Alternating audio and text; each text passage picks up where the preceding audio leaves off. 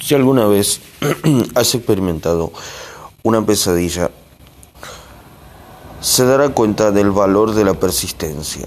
Se encuentra usted en la cama medio despierto, con la sensación de estar a punto de ahogarse. No se siente capaz de voltearse o de mover un solo músculo.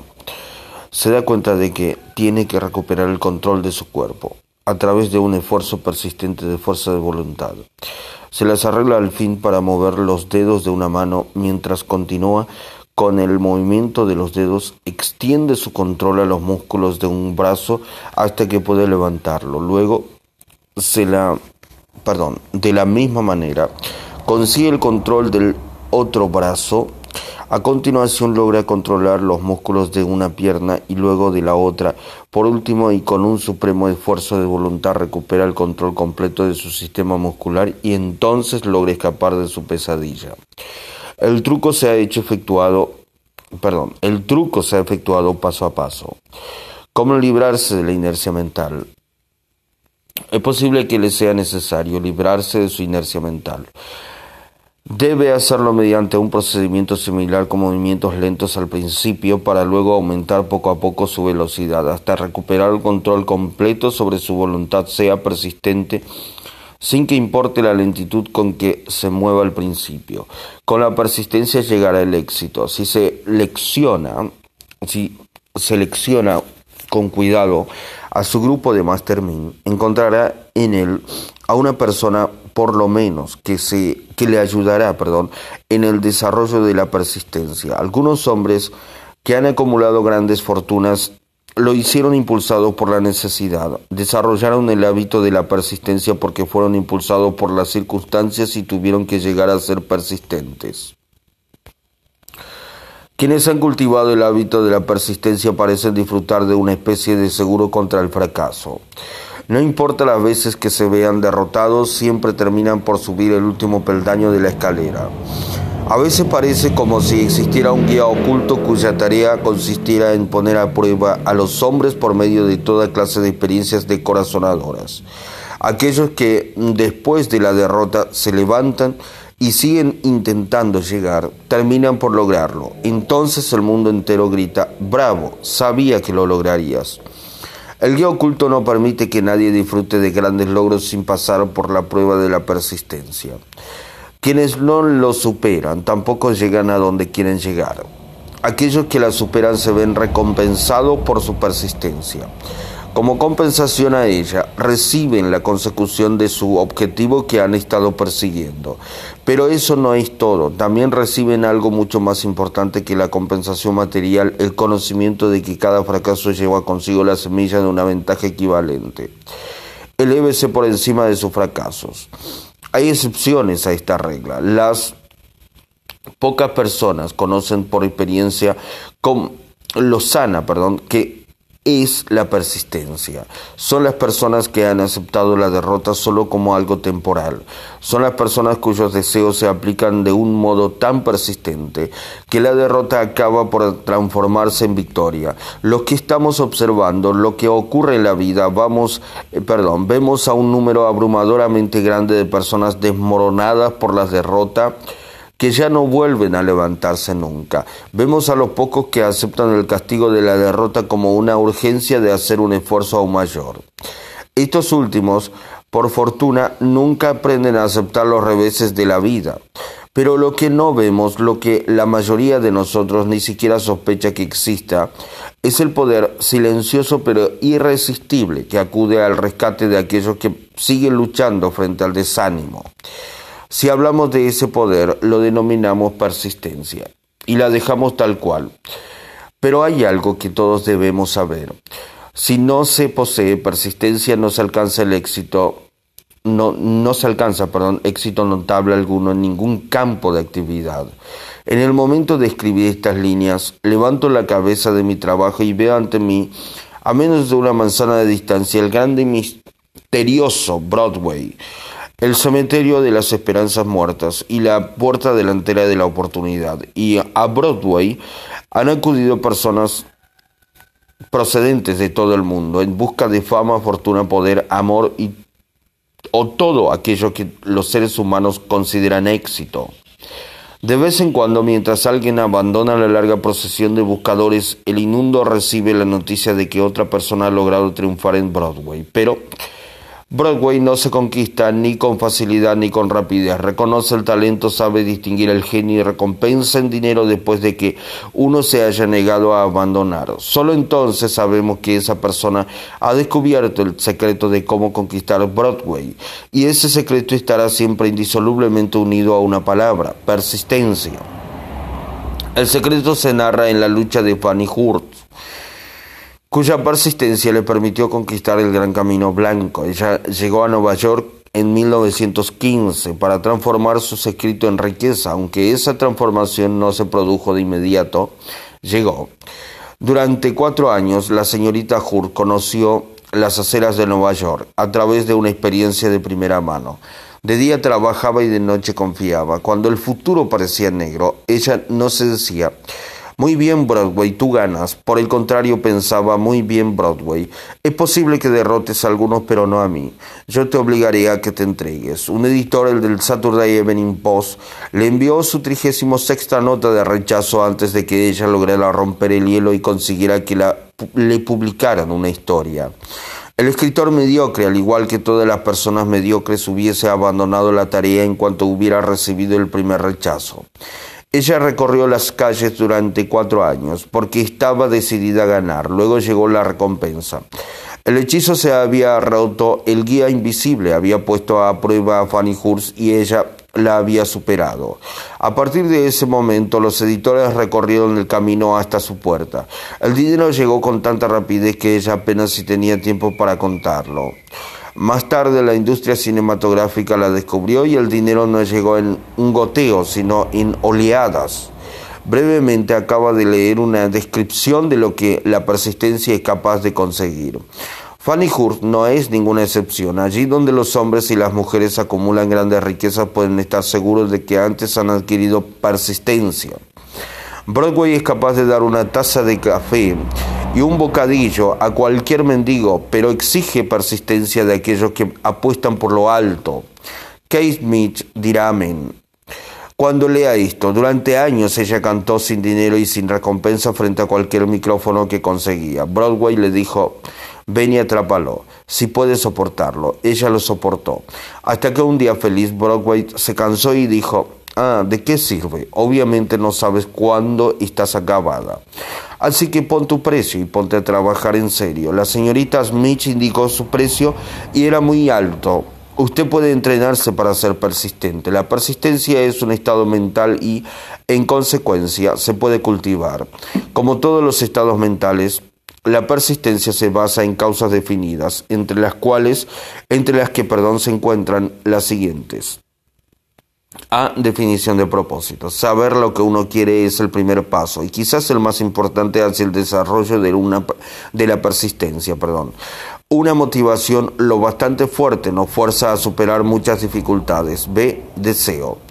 Resulta comparativamente fácil adquirir y mantener la persistencia en persecución del objeto de un deseo intenso. C. Confianza en sí mismo. Creer en la capacidad propia para llevar a cabo un plan de le estimula a uno a conseguirlo con persistencia. Se puede desarrollar la confianza en sí mismo por medio del principio escrito en el capítulo sobre la autosugestión. De definición de planes. Los planes organizados, aun cuando sean débiles y poco prácticos, estimulan la persistencia. E. Conocimiento exacto. La persistencia se ve estimulada por el hecho de saber que los planes de uno son sanos y que están basados en la experiencia o en la observación. Suponer en lugar de conocer destruye la persistencia. F. Cooperación. La, perdón, la simpatía, la comprensión y la cooperación armoniosa con los demás tienden a desarrollar la persistencia. G. Fuerza de voluntad. El hábito de concentrar los pensamientos propios en la construcción de planes destinados al logro de un propósito definido conduce a la persistencia. H. Hábito. La persistencia es el resultado directo del hábito. La mente absorbe y se convierte en una parte de las experiencias diarias de las que se alimenta. El temor, que es el peor de todos los enemigos, se puede curar con toda efectividad con la por la repetición forzada de actos de valor. Todo aquel que haya luchado en una guerra lo sabe muy bien. Haga su propio inventario de persistencia. Antes de abandonar el tema de la persistencia, haga un inventario de sí mismo y determine en qué aspecto particular, si es que hay alguno, le falta esta cualidad esencial. Mídase a sí mismo con valentía, punto por punto, y determine cuántos de los ocho factores de la persistencia le faltan. El análisis puede conducirle a descubrimientos que le proporcionarán una nueva comprensión de sí mismo. Aquí encontrará a los verdaderos enemigos que se encuentran entre usted y un logro notable. No solo hallará los síntomas que indican una debilidad de la persistencia, sino también las causas subconscientes profundamente arraigadas de esta debilidad. Estudie la lista con sumo cuidado y mírese a sí mismo con honestidad si desea realmente saber quién es usted y qué se ve capaz de hacer. Estas son las debilidades que deben dominar todos aquellos que acumulan riquezas. Uno, fracaso a la hora de reconocer y determinar con claridad y exactitud qué es lo que se desea. Dos, postergación con o sin causa, por lo general apoyada por toda una serie de justificaciones y excusas. Tres, falta de interés. Cuatro, indecisión. El hábito de pensar, perdón, el hábito de pasar la pelota en todas las ocasiones en lugar de abandonar los temas de frente, apoyada también por numerosas justificaciones. Perdón, repito. Cuatro, indecisión el hábito de pasar la pelota en todas las ocasiones en lugar de abordar los temas de frente, apoyada también por numerosas justificaciones. 5. Hábito de apoyarse en justificaciones en vez de crear planes definidos para la solución de los problemas. 6. Autosatisfacción. Hay muy poco remedio para esta aflicción y ninguna esperanza para aquellos que la sufren. 7. Indiferencia. Habitualmente reflejada en la predisposición a la al compromiso en todas las ocasiones antes de afrontar la oposición y luchar contra ella. 8. Hábito de achacar a otros los errores propios y de aceptar las circunstancias desfavorables como algo inevitable. 9. Debilidad de deseo. A causa de la negligencia, la elección de los motivos que impelen la acción. 10. Predisposición e incluso avidez por abandonar la lucha a la primera señal de derrota, basada en uno o en varios de los seis temores básicos. 11. Falta de planes. Falta de planes organizados y puestos por escrito de forma que pueda ser analizado. 12. Hábito.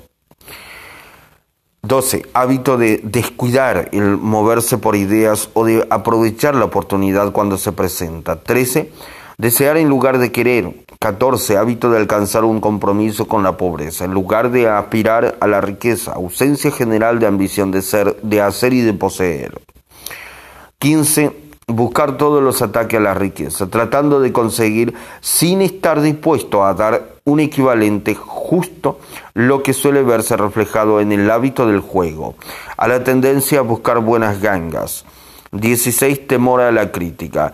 Y fracaso a la hora de crear planes y ponerlos en práctica a consecuencia de lo que otros piensen, hagan o digan.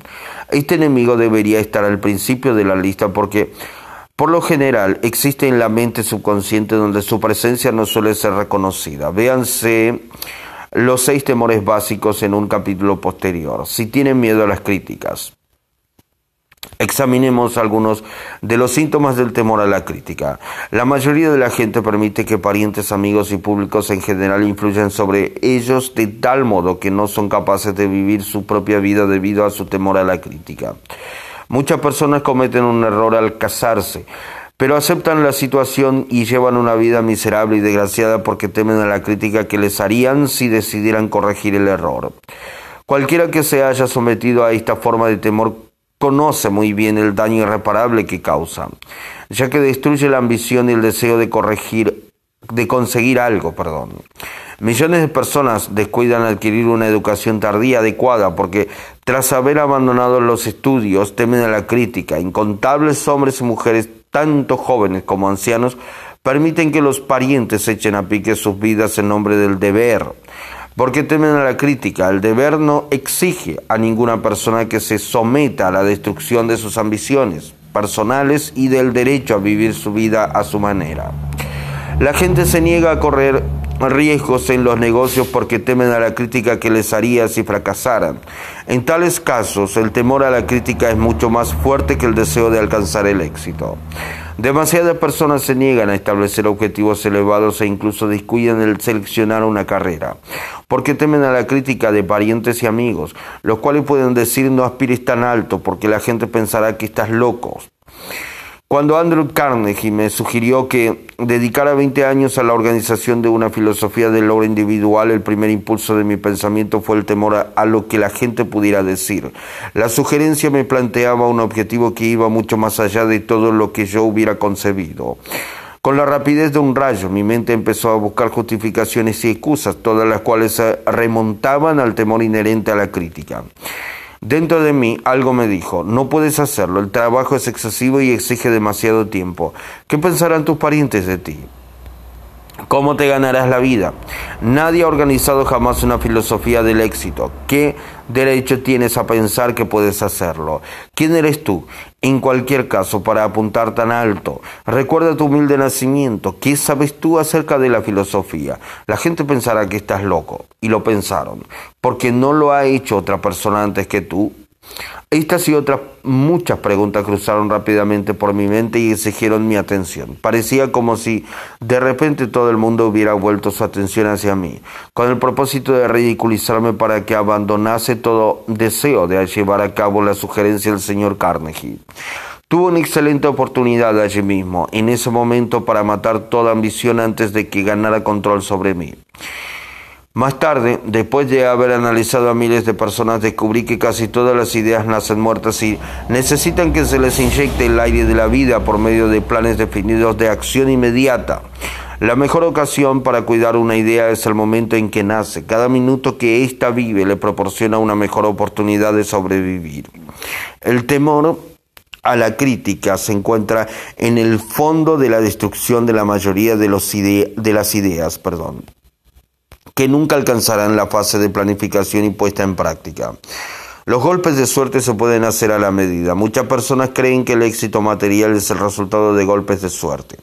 Hay un elemento que puede sostener esta creencia, pero quienes dependen por completo de la suerte casi siempre se verán desilusionados, porque pasan por alto otro factor importante que debe hallarse presente antes de que uno pueda estar seguro del éxito. Se trata del conocimiento mediante el que se pueda hacer golpes de suerte a la medida. Durante la depresión, W.C. Fields, el comediante perdió todo su dinero y se encontró sin ingresos, sin trabajo y habiendo perdido hasta los medios de ganarse la subsistencia, el Vaudeville. Además, estaba con más de 60 años, perdón, Además, contaba con más de 60 años, edad a la que muchos hombres se consideran viejos. Él estaba tan ansioso por conseguir un regreso a los escenarios que incluso se ofreció a trabajar gratis en un nuevo campo, el cine. Además de todos sus otros problemas, se cayó y se hirió en el cuello, demasiadas cosas, la suficiente como para abandonar el lugar y dejarlo todo. Pero Fields persistió. Sabía que si continuaba antes o después la casualidad se le presentaría y lo hizo, pero no por casualidad.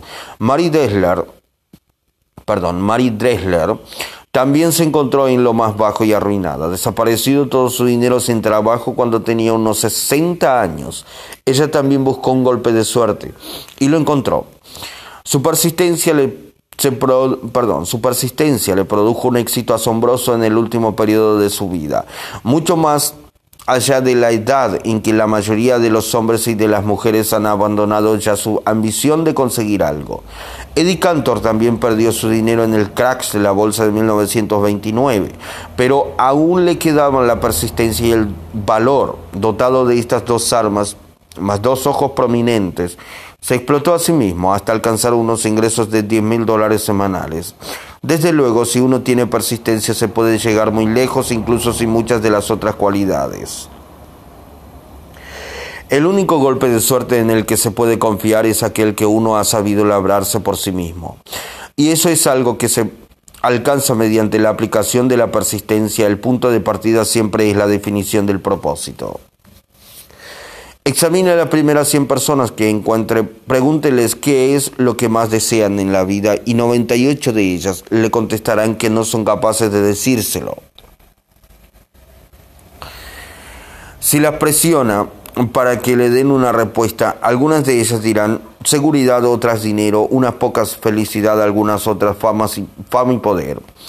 Otras eh, reconocimiento social, una vida cómoda, habilidad para bailar, cantar o escribir pero ninguna de ellas será capaz de definir esos términos o de ofrecer la menor indicación acerca de la existencia de un plan mediante el que confían alcanzar sus deseos expresados de una forma tan vaga.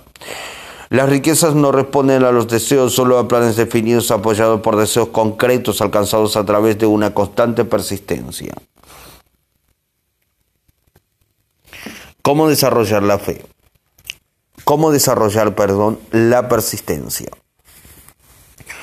Hay cuatro pasos sencillos que conducen al hábito de la persistencia. No exige no exigen la posesión de, un gran, de una gran cantidad de inteligencia ni una cantidad particular de educación, sino tiempo y esfuerzo mínimos. Los pasos necesarios son, uno, un propósito definido apoyado por un ardiente deseo de cumplirlo. Dos, un plan definido y expresado en una acción continua. Tres, una mente cerrada a toda influencia y desánimo negativos, incluyendo las sugerencias negativas de parientes, amigos y conocidos. 4. Una alianza amistosa con una persona o más capaz de animar a uno a seguir adelante con el plan y con el propósito. Estos cuatro pasos son esenciales para el éxito en todos los ámbitos de la vida. Todo el propósito de los 13 principios de esta filosofía consiste en permitirle a uno dar estos cuatro pasos de forma que se conviertan en un hábito. Son los pasos mediante uno puede controlar su propio destino económico. Son los pasos que conducen a la libertad y a la independencia de pensamiento. Son los pasos que conducen a la riqueza en pequeñas o en grandes cantidades. Son los pasos que conducen al poder, la fama y el reconocimiento mundial. Son los pasos que garantizan golpes de suerte. Son los cuatro pasos que convierten los sueños en realidades físicas. Son los cuatro pasos que conducen al dominio del temor y el desánimo y la indiferencia. Hay una magnífica recompensa para todos aquellos que aprenden a dar estos cuatro pasos y es el privilegio de escribir lo que ha de ser la propia vida y de conseguir que ésta proporcione lo que se le pide. ¿Cómo vencer las dificultades? ¿Cuál es el poder místico que da a los hombres de persistencia la capacidad para dominar las dificultades? ¿Acaso la cualidad de la persistencia despierta en la mente de uno alguna forma de actividad espiritual? Mental o química que le permita el acceso a las fuerzas sobrenaturales? Repito, ¿acaso la cualidad de la persistencia despierta en, una, en la mente de uno alguna forma de actividad espiritual, mental o química que le permite el acceso a las fuerzas sobrenaturales? Es que la inteligencia infinita se pone del lado de la persistencia, perdón, es que la inteligencia infinita se pone del lado de la persona que prosigue la lucha, aun después de que la batalla se ha perdido, a pesar de que todo el resto del mundo esté del lado opuesto? Estas y otras muchas preguntas similares surgían en mi mente a medida que observaba a hombres como Henry Ford que empezaron de la nada, construyó un imperio industrial de enormes proporciones contando al principio con poco más que una gran persistencia, o como Thomas Alva Edison que con menos de tres meses de haber asistido a la escuela se convirtió en el principal inventor mundial y consiguió que la persistencia se transformara en el fonógrafo. La cámara de cine y la bombilla incandescente, no referirnos a otros medios centenar de inventos muy útiles. Tuve el feliz privilegio de analizar tanto al señor Edison como al señor Ford año tras año, durante un largo periodo de tiempo, y en consecuencia dispuse de la oportunidad de estudiarlos de cerca, de modo que hablo con conocimiento personal cuando digo que no encontré ninguno de ellos cualidad alguna excepto la persistencia, que explicara ni siquiera remotamente la gran fuente de la que sus estupendos logros procedían. Cuando se lleva a cabo un estudio imparcial de los profetas, los filósofos y los hombres que producen milagros y los líderes religiosos del pasado, se llega a la inevitable conclusión de que la persistencia, la concentración del esfuerzo y la definición del propósito fueron las grandes fuentes que les permitieron alcanzar sus logros. Consideremos, por ejemplo, la extraña y fascinante historia de Mahoma, analicemos su vida, comparémosla con la de hombres de grandes logros en esta era actual de la industria y las finanzas y observemos que todos ellos tienen un rasgo común destacado, la persistencia. Si está muy interesado en el estudio del extraño poder que proporciona potencia a la persistencia, lea la biografía de Mahoma, en especial la escrita por Esa El siguiente y breve extracto del libro publicado por Thomas Sugre en el Herald Tribune le ofrece una visión previa de lo mucho que les espera a quienes se tomen el tiempo de leer la historia completa de uno de los ejemplos más asombrosos del poder de la persistencia, conocido por la civilización. El último gran profeta, revisado por Thomas Sugre. Mm, Mahoma, fue un profeta, pero jamás hizo milagros. No fue un místico, no poseía una educación formal. No inició su misión hasta que cumplió los 40 años, cuando anunció que era el mensajero de Dios, portador de la palabra de la religión verdadera, fue ridiculizado y tachado de lunático. Los niños se burlaban de él y las mujeres le arrojaban basura. Mm, fue desterrado perdón, de su ciudad natal, la Meca, y sus seguidores fueron privados de sus bienes materiales enviados al desierto tras él. Después de haber predicado durante diez años no tenía nada que mostrar excepto destierro, pobreza y ridículo. Sin embargo, antes de que otros diez años transcurrieran, se, habían se había perdón, convertido en el dictador de toda Arabia, en gobernante de la Meca y de la cabeza de un nuevo mundo religioso que con el tiempo se extendería hasta el Danubio y los Pirineos, antes de agotar el impulso que él le proporcionó. Ese impulso fue de tres clases, el poder de las palabras, la eficacia de la oración y el parentesco del hombre con Dios. Su carrera nunca tuvo sentido. Mahoma nació de un miembro perdón, Mahoma nació de miembros empobrecidos de una familia dirigente de la Meca, como quiera que la Meca era cruce de caminos del mundo, hogar de la piedra mágica llamada Kaaba, gran ciudad comercial, centro de las rutas de caravanas y no muy saludables. Los niños eran enviados al desierto a que fueran criados por los beduinos. De ese modo, Mahoma fue alimentado y obtuvo fortaleza y salud de la leche de madres nómadas y experimentadas. Atendió a las ovejas y no tardó en ser contratado por una viuda rica como jefe de sus caravanas. Viajó a todas las partes del mundo oriental, habló con muchos hombres de mm, diversas carencias, observó el declive de la cristiandad en sectas que guerreaban las unas contra las otras. Cuando tenía 28 años, Cadija, la viuda, lo miró con buenos ojos y se casó con él. El padre de ella se hubiese opuesto a ese matrimonio, así que ella lo emborrachó y logró que diera la bendición paterna. Durante los 12 años siguientes, Mahoma vivió como un rico comerciante respetado y muy astuto. Luego empezó a deambular por el desierto y un buen día regresó con el primer verso del Corán y le dijo a Cadija que el arcángel Gabriel se le había aparecido y le había dicho que él iba a ser el mensajero de Dios. El Corán, la palabra revelada por Dios, fue lo más cercano a un milagro que Mahoma hizo en toda su vida. No había sido poeta, no tenía el don de la palabra, y sin embargo, los versos del Corán, tal como él los recibió y los recitó con toda fidelidad, eran mejores que cualquier versos que los poetas profesionales de las tribus pudieran producir. Eso fue un verdadero milagro para los árabes. Para ellos el don de la palabra era el mayor don. El poeta era todopoderoso. Además, el Corán decía que todos los hombres eran iguales ante Dios, que el mundo debía ser un estado democrático, el Islam. Esta elegía política más el deseo de Mahoma de destruir los 360 ídolos existentes en la plaza de la Kaaba fue lo que le ganó el destierro. Los ídolos, los ídolos perdón, atraían a las tribus del desierto a la Meca y eso significaba comercio. Así que los hombres de negocios de la Meca, los capitalistas de los que él mismo había formado parte, se echaron sobre Mahoma, entonces se retiró al desierto y demandó la soberanía sobre el mundo entero. El auge del Islam comenzó. Del desierto surgió una llamada que no se extinguiría, un ejército democrático luchando con una unidad y preparado a morir sin pestañear. Mahoma había invitado a judíos y a cristianos a unírsele, pero porque él no estaba creando una nueva religión, estaba llamando a todos aquellos que creían en un solo Dios a unirse en una sola fe. Si los judíos y los cristianos hubiesen aceptado su invitación, el Islam hubiese conquistado el mundo entero. Pero no fue así. Ni siquiera aceptaron la innovación de Mahoma, de una guerra más humana. Cuando los ejércitos del profeta entraron en Jerusalén, no mataron a una sola persona a causa de su fe. En cambio, cuando los cruzados entraron en la ciudad santa varios siglos más tarde, no le fue perdonada la vida a ningún musulmán, fue fuera hombre, perdón, mujer o niño. Los cristianos, no obstante, aceptaron una idea musulmana, el lugar de aprendizaje y la universidad. Capítulo 10. El poder del trabajo en equipo. La fuerza impulsora, el noveno paso hacia la riqueza. El poder es esencial para el éxito de la acumulación, en la acumulación de riqueza. Los planes son inertes e inútiles si no se dispone del poder suficiente para transformarlos en acción.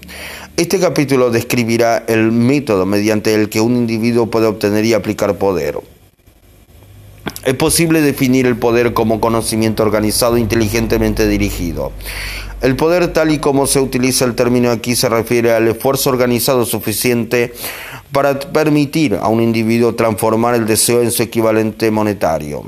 El esfuerzo organizado se produce a través de la coordinación del esfuerzo de dos o más personas que trabajan para alcanzar un fin determinado, en un espíritu de armonía.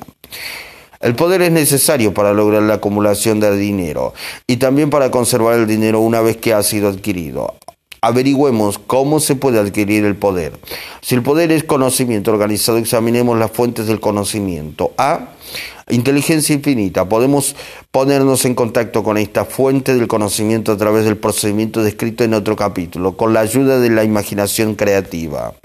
B. Experiencia acumulada. La experiencia acumulada del hombre o esa parte de la misma que ha sido organizada y registrada podemos encontrarlas en cualquier biblioteca pública bien equipada. Una parte importante de esta experiencia acumulada se enseña en las escuelas y universidades públicas donde ha sido clasificada y organizada. C. Experimentación e investigación. En el campo de la ciencia, así como casi en cualquier otro ámbito de la vida, los hombres se dedican diariamente a reunir, clasificar y organizar hechos nuevos. Es la fuente a la que debemos volver nuestra atención cuando el conocimiento no esté disponible a través de la experiencia acumulada. Aquí también hay que utilizar con frecuencia la imaginación creativa. El conocimiento puede ser adquirido a partir de cualquiera de las fuentes antes citadas y convertido en poder mediante la organización de ese mismo conocimiento en planes definidos y expresados esos planes en términos de acción. El examen de estas tres grandes fuentes de conocimiento pone ya de manifiesto la dificultad con la que se encontrará todo individuo que depende exclusivamente de sus únicos esfuerzos a la hora de reunir el conocimiento y expresarlos a través de planes definidos en términos de acción. Si sus planes son amplios y si contemplan amplias proporciones debe inducir en general a otro a cooperar con él antes de poder inyectar el necesario elemento de poder en ellos gane poder por medio de un mastermind. El mastermind puede ser definido como coordinación de conocimiento y esfuerzo en un espíritu de armonía entre dos o más personas para el logro de un propósito definido. Ningún individuo tendrá un gran poder sin tener el mastermind a su disposición. En un capítulo anterior ya se han dado instrucciones para la creación de planes para el propósito de transformar el deseo en su equivalente monetario. Si usted lleva a cabo esas instrucciones con perseverancia e inteligencia y utiliza la discriminación en la selección del mastermind, su objetivo estará medio alcanzado, incluso antes de que empiece a darse cuenta de ello.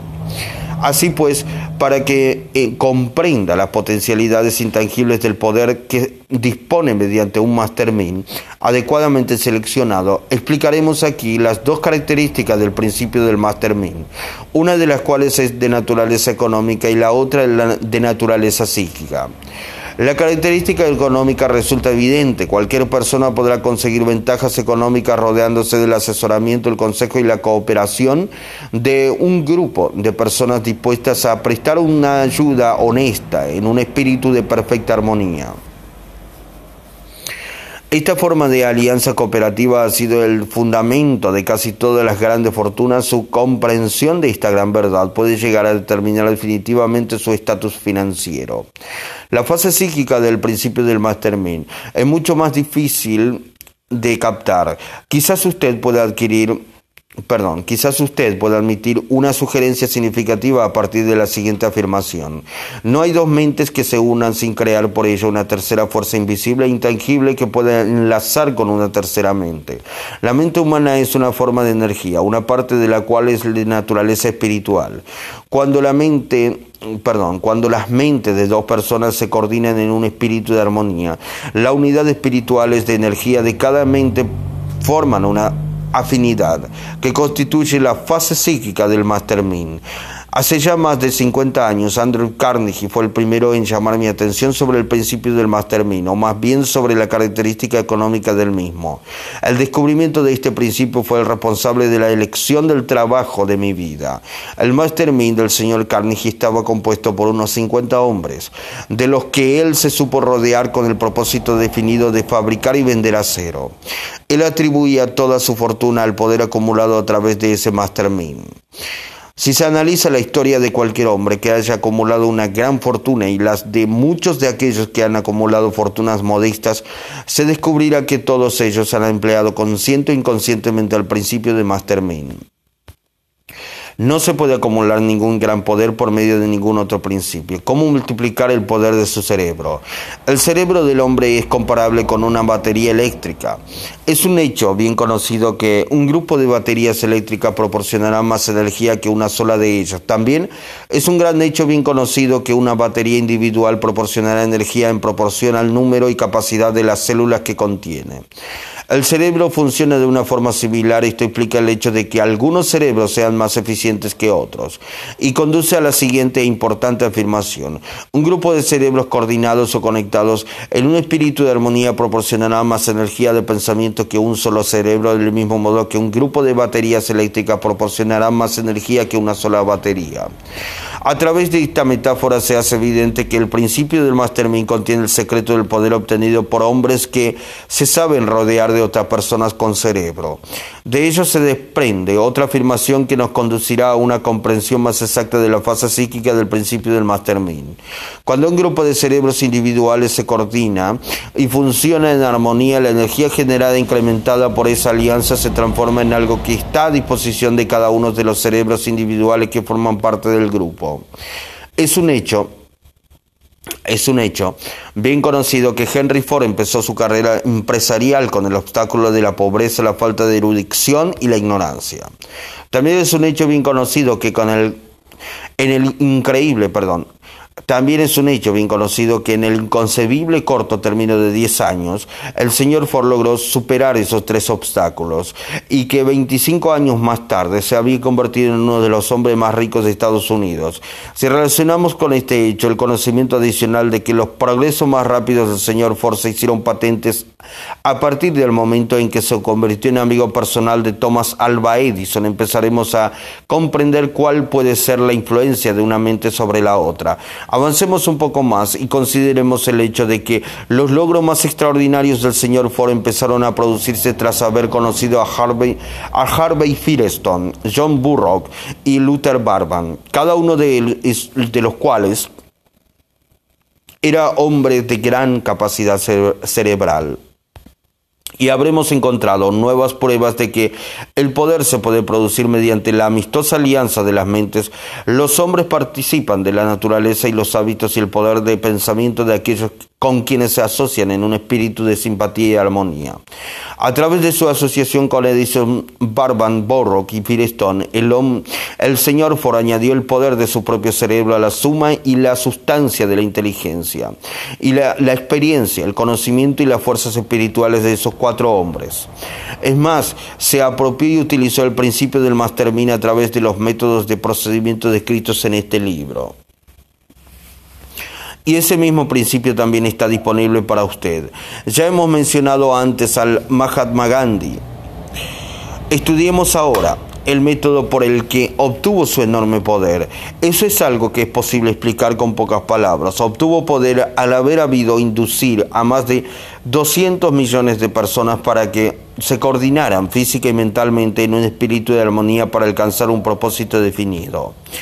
En resumen, Gandhi logró un verdadero milagro, pues eso es lo que sucede cuando se consigue que 200 millones de personas se vean inducidas, no forzadas a cooperar en un espíritu de armonía. Si usted duda, de que eso sea un milagro, intenta inducir a dos personas, sean las que fueren, a que cooperen en un espíritu de armonía durante cualquier periodo de tiempo prolongado. Toda persona que dirige una empresa sabe muy bien lo difícil que resulta que los empleados trabajen juntos en un espíritu parecido, aunque solo sea remotamente a la armonía. La lista de las fuentes principales de las que se puede obtener poder está encabezada, como ya hemos visto, por la inteligencia infinita. Cuando dos o más personas se coordinan en un espíritu de armonía y trabajan juntas, para alcanzar un objetivo definido, se sitúan a sí mismas por medio de esa alianza en posición de absorber poder directamente de la gran reserva universal de la inteligencia infinita.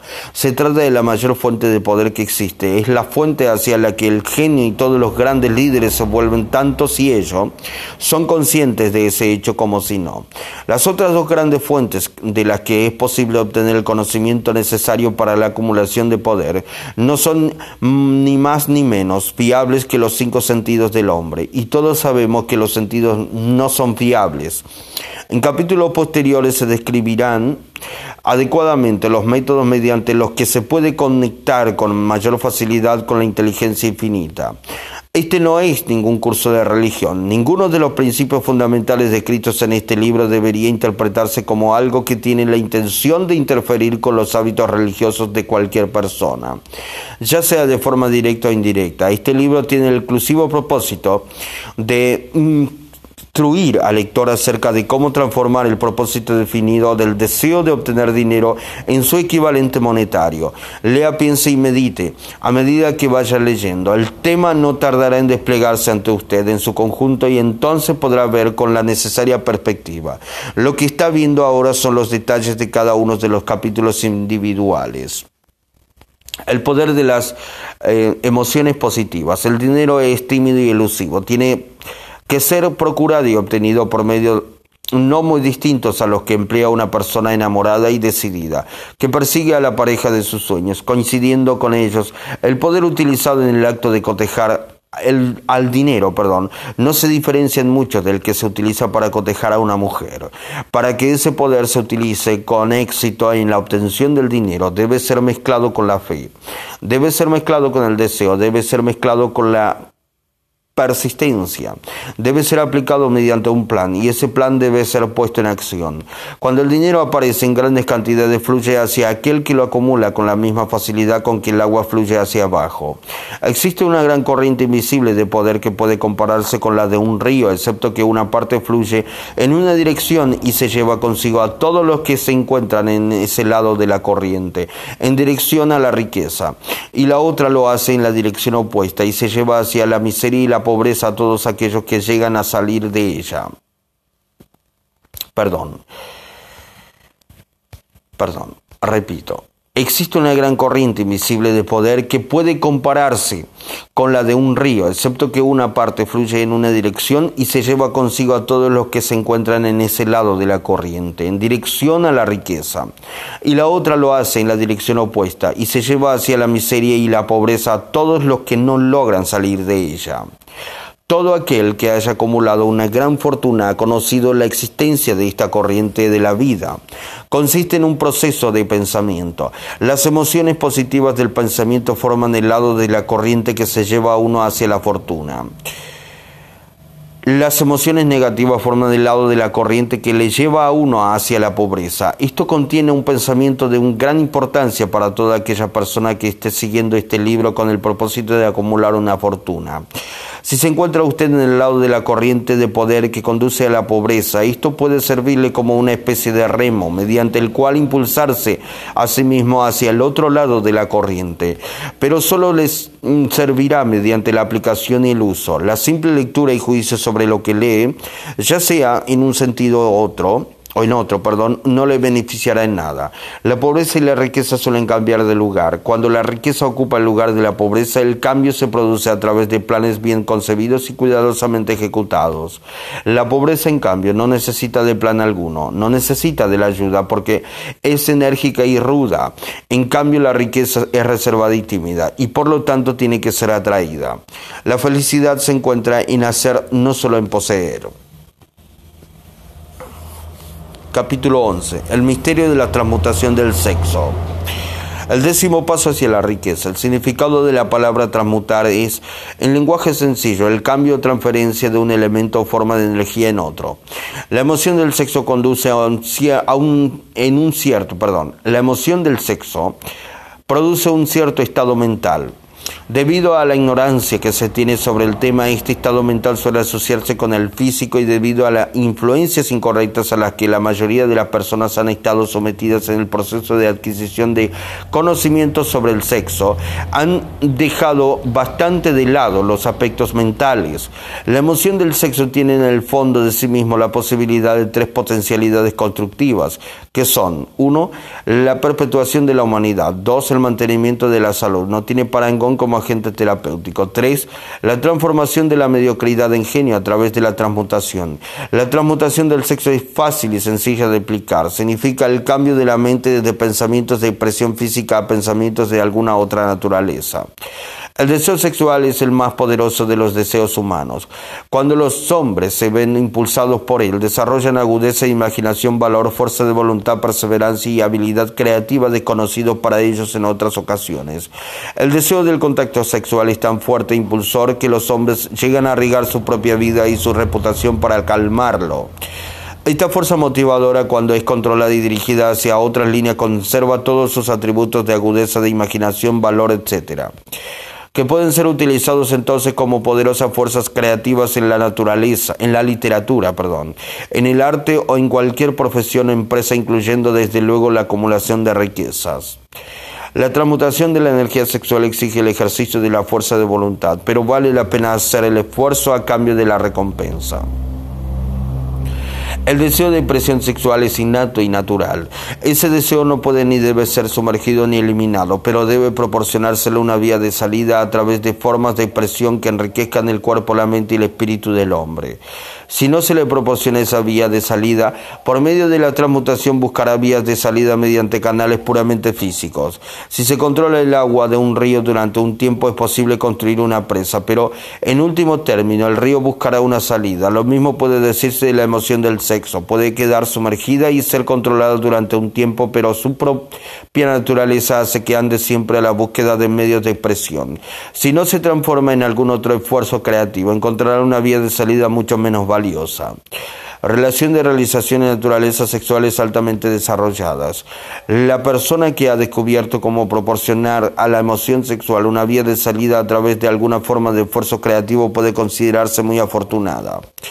La investigación científica ha puesto de manifiesto los siguientes hechos significativos. Uno, los hombres de mayores logros son aquellos que han desarrollado elevadas naturalezas sexuales. Hombres que han aprendido el arte de la transmutación sexual. Dos, los hombres que han acumulado grandes fortunas y alcanzado un reconocimiento destacado en la literatura, el arte, la industria, la arquitectura y las profesiones fueron motivados por la influencia de una mujer. La investigación a partir de la cual se hicieron estos descubrimientos se basó en páginas de biografías e historias de más de dos mil años. Cada vez que se encontraban pruebas en relación con las vidas de hombres y mujeres que habían alcanzado grandes logros, éstas indicaban de un modo muy convincente que esa persona poseía naturalezas sexuales muy desarrolladas. La emoción del sexo es una fuerza irresistible contra la cual no puede haber una oposición como la de un cuerpo inamovible. Cuando se ven impulsados por esta emoción, los hombres se hallan dotados de un superpoder para la acción.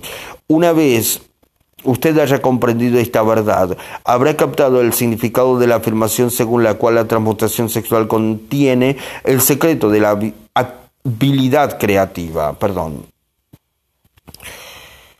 Perdón, una vez usted haya comprendido esta verdad, habrá captado el significado de la afirmación según la cual la transmutación sexual contiene el secreto de la habilidad creativa. Destruye las glándulas sexuales, ya sea en el hombre o en el animal irracional, y habrá eliminado la mayor fuente de acción. Como prueba de ello, observe lo que sucede con cualquier animal que haya sido castrado. Después de haber sido sexualmente alterado, un toro bravo se convierte en un animal tan dócil como una vaca. La alteración sexual le priva al macho, ya sea hombre o bestia, de toda la capacidad de lucha que lleva dentro. La alteración sexual de la hembra tiene el mismo efecto. Los 10 estímulos de la mente. La mente humana responde a estímulos por medio de los cuales pueden ser excitada. para alcanzar elevados grados de vibración, conocidos como entusiasmo, imaginación, creatividad, deseo intenso, etc. Los estímulos a los que la mente responde con mayor libertad son 1. El deseo de expresión sexual, 2. Amor, 3. Un deseo ardiente de alcanzar fama, poder o ganancias financieras, dinero. 4. Música. 5. Amistad entre personas del mismo sexo o con las del sexo opuesto. 6. Una alianza de mastermind basada en la armonía de dos personas o más que se alían entre sí para el progreso espiritual o temporal. 7. El sufrimiento mutuo, como el experimentado por personas que se ven perseguidas. 8 autosugestión, 9 temor, 10 narcóticos y alcohol. El deseo de expresión sexual se encuentra a la cabeza de la lista de estímulos por ser el que con mayor efectividad eleva la mente e iniciar el giro de las ruedas de la acción física. Ocho de los estímulos de esta lista son naturales y constructivos, dos de ellos son destructivos. Esta lista se ha presentado aquí con el propósito de permitir que usted efectúe un estudio comparativo de las grandes fuentes de estimulación mental. A partir de ese estudio, verá con facilidad que la emoción del sexo es, con mucha ventaja, el más intenso y poderoso de todos los estímulos mentales. Algún sabiendo dijo que un genio es un hombre que lleva el cabello largo, come con descuido, vive solo y sirve de objeto para quienes hacen los chistes. Una definición mucho mejor de un genio es un hombre que ha descubierto cómo incrementar la intensidad de pensamiento hasta el punto de poder comunicarse libremente con fuentes de conocimiento disponibles a través de la proporción ordinaria del pensamiento. Cualquier persona que piense querrá hacer más preguntas referentes a esta definición de lo que es un genio. La primera pregunta a plantearse sería, ¿cómo puede uno comunicarse con las fuentes del conocimiento que no estén disponibles a través del pensamiento ordinario? La siguiente pregunta sería, ¿hay fuentes de conocimiento conocidas que solo estén disponibles para los genios y, en tal caso, cuáles son esas fuentes y cómo se las puede alcanzar exactamente. Aportaremos pruebas perdón, que usted podrá utilizar como evidencia a través de la experimentación propia y al hacerlo así también contestaremos a esas dos preguntas. El genio se desarrolla a través del sexto sentido. La realidad de la existencia del sexto sentido ha sido bastante bien establecida ya. Este sexto sentido es la imaginación creativa. La facultad de la imaginación creativa es algo que la mayoría de la gente no utiliza nunca a lo largo de su vida y si lo hace suele sucederle por mero accidente. Un número de personas relativamente pequeño utiliza la facultad de la imaginación creativa con deliberación y propósito eh, premeditado quienes utilizan esta facultad voluntariamente y quienes comprenden sus funciones son genios. La facultad de la imaginación creativa es el vínculo directo de unión entre la mente finita del hombre y la inteligencia infinita. Todas las denominadas revelaciones a las que uno se refiere en el ámbito de la religión y todos los descubrimientos de principios básicos o nuevos en el campo de la invención se producen por medio de la facultad de la imaginación creativa. ¿De dónde surgen los presentimientos? Cuando en la mente de una persona surgen ideas o conceptos a través de lo que popularmente se denomina un presentimiento o intuición, esto proceden de una o más de las siguientes fuentes. Uno, la inteligencia infinita. Dos, el propósito subconsciente, donde se haya almacenada toda impresión sensorial y todo impulso de pensamiento que ha llegado alguna vez al cerebro a través de cualquiera de los cinco sentidos.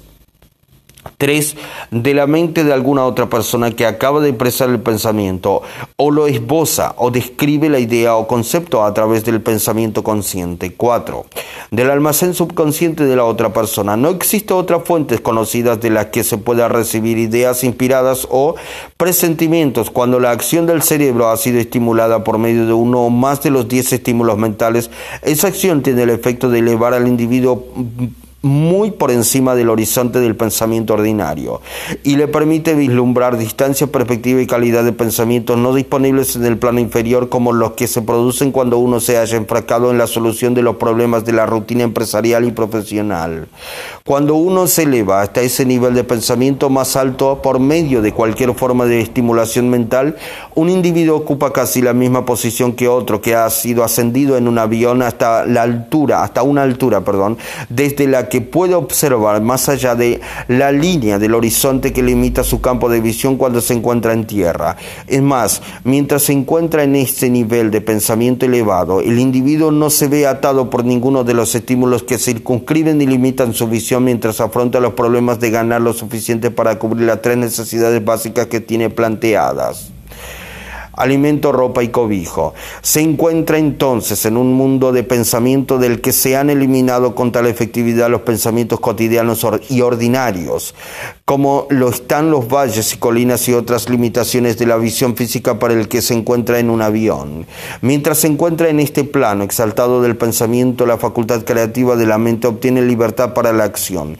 De ese modo se ha despejado el camino para el funcionamiento del sexto sentido. El individuo se vuelve receptivo a ideas que no hubieran acudido a su mente en otras circunstancias. El sexto sentido es la facultad que marca la diferencia entre un genio y un individuo ordinario. El incremento de la capacidad creativa. La facultad creativa se hace más alerta receptiva a factores que se originan fuera del subconsciente del individuo y ello sucede en mayor medida cuanto más se la utiliza y más se basa en ella el individuo para plantearse exigencias de impulsos para el pensamiento. Esta facultad se puede cultivar y desarrollar solo a través del uso. Aquello que conocemos como conciencia opera por completo a través de la facultad del sexto sentido.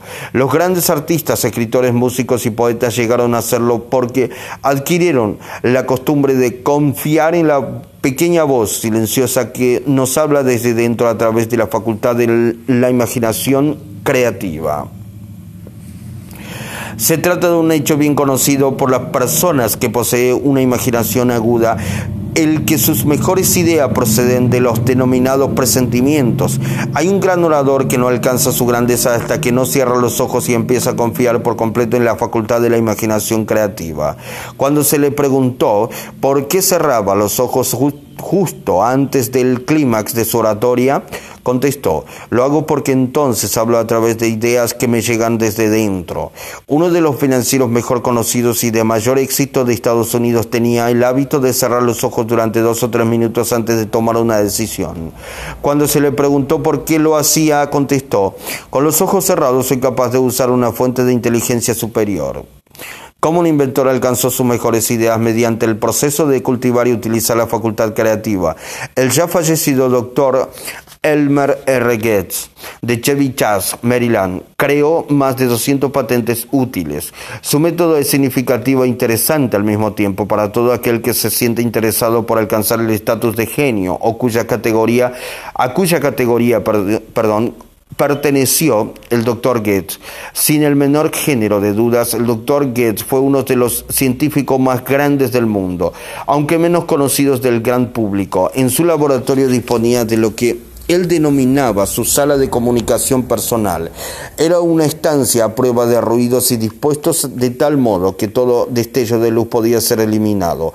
Estaba equipado con una pequeña mesa sobre la que siempre tenía una libreta. Delante de la mesa, en la pared había un botón eléctrico que controlaba las luces cuando el doctor Getz quería usar las fuerzas disponibles para él a través de su imaginación creativa.